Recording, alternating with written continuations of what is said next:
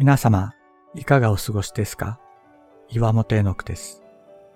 今日も366日元気が出る聖書の言葉から聖書のメッセージをお届けします。2月25日、イエス様の宝物を託される。マタイの福音書に記録されているイエス様の最後の説教は、タラントの例えとして知られる例え話で締めくくられます。イエス様が地上を去って行かれるとき、しもべたちに能力に応じて莫大な金額を表すタラントを渡されると言われています。そのタラントを生かして商売をし、同じだけのタラントを設けたしもべたちは主人に喜ばれ、タラントを土の中に隠したしもべは裁きを受けるという内容です。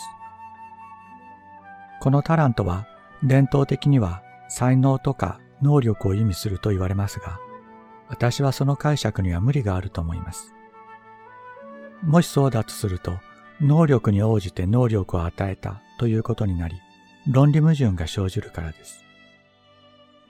また、豊かな才能や能力を与えられながら、それを生かす機会が与えられず、苦しんでいる人々もたくさんいます。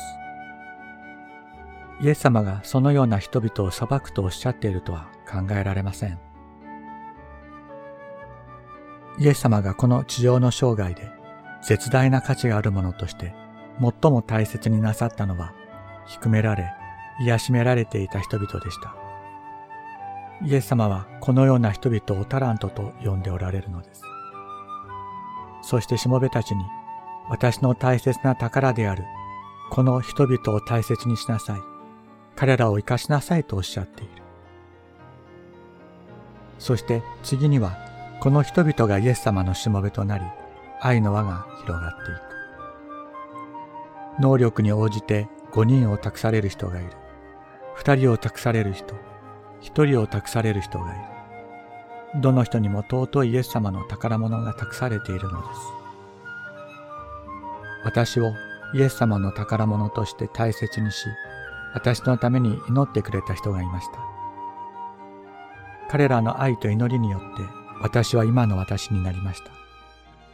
私もイエス様が私に託してくださったイエス様の宝物、尊い方々を大切にしたいと思います。お一人お一人のために祈るものでありたいと思います。すると王は彼らに答えます。誠にあなた方に言います。あなた方がこれらの私の兄弟たち、それも最も小さい者たちの一人のためにしたことは、私にしてくれたのです。マタイの福音書25章40節